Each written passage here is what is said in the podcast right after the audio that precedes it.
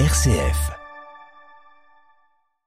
Un endroit où l'on croise d'autres personnes de notre âge, mais avec d'autres vécus. Qui... Gérer euh, la partie euh, loisirs, mais euh, aussi tout ce qui était euh, gestion un petit peu du quotidien avec les personnes et euh, des valeurs qu'on veut transmettre aux enfants, la solidarité, la bienveillance.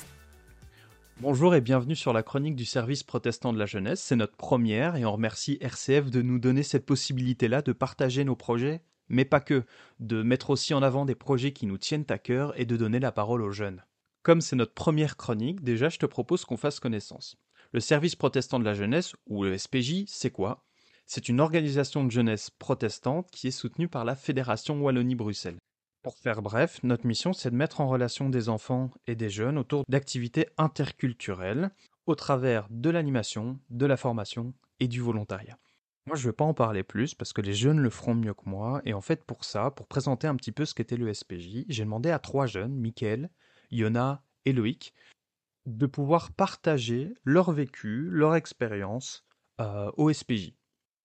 On va d'abord écouter Loïc, Loïc qui est fort impliqué aujourd'hui euh, dans notre organisation de jeunesse euh, en tant qu'animateur, en tant que bénévole, et en fait qui est là depuis qu'il est tout petit, Loïc. Il a fait plein de séjours avec nous, et, euh, il va nous en parler un petit peu. Alors j'ai eu l'occasion de participer à pas mal de camps euh, grâce au SPJ, euh, la plupart à l'étranger. Un en Allemagne, l'Espagne, pas mal dans toute la France. On a eu l'occasion de voir pas mal de paysages. Mais un camp du SPJ, c'est pas que ça. C'est surtout un lieu de rencontre, un endroit où l'on croise d'autres personnes de notre âge, mais avec d'autres vécus qui viennent d'une autre région de la Belgique ou même d'ailleurs. C'est aussi un lieu qui nous fait grandir, on apprend la vie en groupe, le partage. Le SPJ, c'est aussi des journées thématiques, donc des week-ends de jeux de société, des week-ends musicaux, des journées passées à la mer dans un parc d'attractions. Et aujourd'hui, c'est Loïc qui est passé de l'autre côté de la barrière et qui permet à des jeunes de 6 à 25 ans euh, de vivre ces moments d'animation, de séjour, de week-end thématiques. Comment passer de l'autre côté de la barrière? Comment devenir animateur au juste? Ben Pour ça, on va écouter Mickaël, qui a suivi la formation à l'animation et qui aujourd'hui est impliqué en tant que formateur. Depuis l'enfance, j'ai vécu des dizaines de camps. Tous m'ont marqué de par leur ambiance, les activités, les sorties. Et en grandissant, j'ai réalisé que ces activités, eh ben, elles ne se faisaient pas toutes seules. Je me suis rendu compte que ben, les jeux, ils se préparaient. Il y avait euh, voilà une, toutes des règles à expliquer, à, faire comprendre. Il y a aussi des valeurs qu'on veut transmettre aux enfants, la solidarité, la bienveillance, plein de choses qu'on veut mettre en place, et bien sûr l'imaginaire. Quand j'ai commencé ma formation, on était une vingtaine. On nous a donné des outils, mais aussi l'art d'expliquer un jeu, par exemple. On peut se dire que c'est tout à fait simple. Expliquer les consignes, demander être clair aussi, c'est pas tout à fait évident.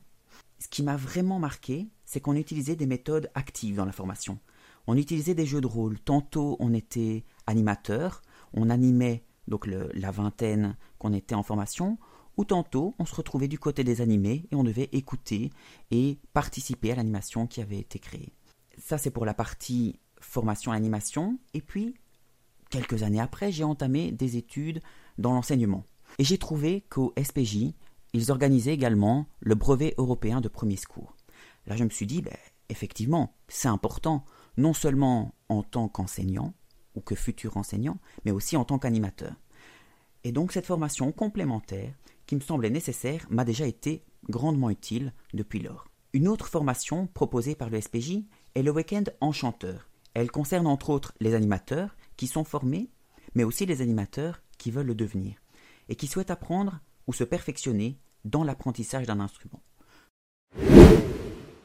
Mais il n'y a pas que la formation pour apprendre, pour se former.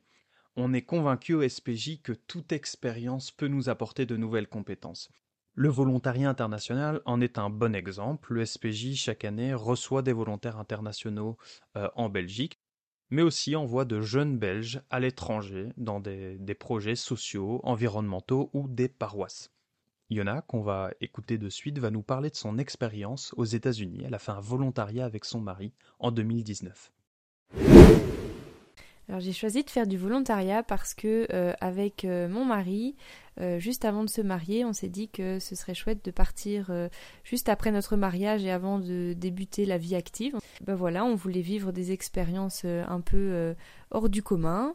Alors ben, le SPJ forcément nous a guidés un petit peu sur les démarches à faire, en tout cas les démarches administratives.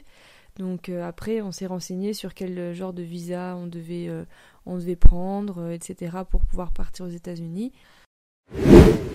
Lors de la préparation de leur projet, Yona et son mari ont décidé de partir dix mois dans un camp pour personnes porteuses de handicap en Iowa. Donc chaque semaine, on accueillait des personnes porteuses de handicap euh, en vacances. Et donc chaque semaine, c'était un groupe différent. Et donc on les accueillait et on pouvait faire des, activités euh, super, euh, super chouettes. Euh, par exemple, on était dans un grand, grand centre. Et donc il y avait la possibilité de faire du bowling, de faire de la piscine, etc. Et donc c'est plein, plein de choses qui permettent aux, personnes porteuses de handicap de, passer un, un super séjour de vacances. Euh, et donc euh, nous, on devait évidemment gérer euh, la partie loisirs, mais aussi tout ce qui était gestion un petit peu du quotidien avec les personnes et, gérer aussi l'hygiène en fonction de leurs conditions. Donc c'était des semaines assez chargées, mais super riches en expériences et en rencontres. Alors on a eu un séminaire, on a eu une semaine à San Antonio, avec euh, les volontaires euh, qui se trouvaient aussi aux États-Unis en même temps que nous. Et donc on a pu vivre des, ateliers, des petites sessions pour pouvoir discuter un petit peu de nos propres expériences et, et pouvoir partager sur, sur ce qu'on vivait chacun de son côté un petit peu des États-Unis. Voilà, je remercie Yona, Loïc et Mickaël qui ont bien voulu partager leurs expériences avec nous. Si tu veux en savoir un peu plus sur qui on est, sur ce qu'on fait, tu peux nous suivre sur Instagram ou sur Facebook. Je peux déjà te donner quelques dates pour nos prochaines activités. La prochaine formation euh, d'animateur se déroulera du 27 octobre au 1er novembre durant les vacances de la Toussaint. Et on aura aussi durant ces vacances-là du 2 novembre au 5 novembre euh, un séjour ado pour les jeunes de 13 à 16 ans. Si tu veux découvrir le reste de nos activités pour 2023-2024, tu peux te rendre sur notre site www.spj.be dans la rubrique Agenda. On se retrouve dans un mois pour une nouvelle chronique et d'ici là, prends soin de toi, à bientôt